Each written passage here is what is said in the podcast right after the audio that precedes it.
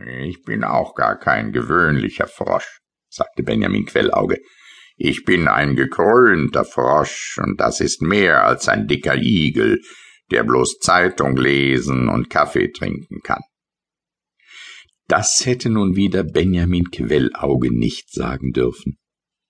In der Zeitung steht, dass Frösche quaken. Es steht nicht darin, dass sie Kronen tragen, sagte Schnauzchen Piekenknäuel, denn er glaubte nur das, was in der Wald- und Wiesenzeitung stand. Und so machen es viele Leute. Wo ist denn deine Krone, hä? hä? fragte Schnauzchen Pickenknäuel und trank Kaffee. Meine Krone ist eine heimliche Krone, man sieht sie nicht alle Tage, sagte Benjamin Quellauge. Und dumme Leute, die bloß glauben, was in der Wald- und Wiesenzeitung steht, sehen sie überhaupt nicht.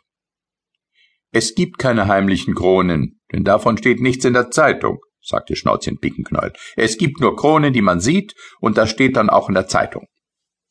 Du wirst schon sehen, dass ich einmal eine Krone trage und dass es in der Zeitung steht, sagte Benjamin Quellauge und schwamm davon. Denn dieses Gespräch hatte ihn sehr aufgeregt und geärgert. Wie jeder begreifen wird, der weiß, dass ein Frosch eine sehr achtbare Person ist und sich nicht solche herablassende Dinge sagen lässt von jemand, der bloß Zeitung lesen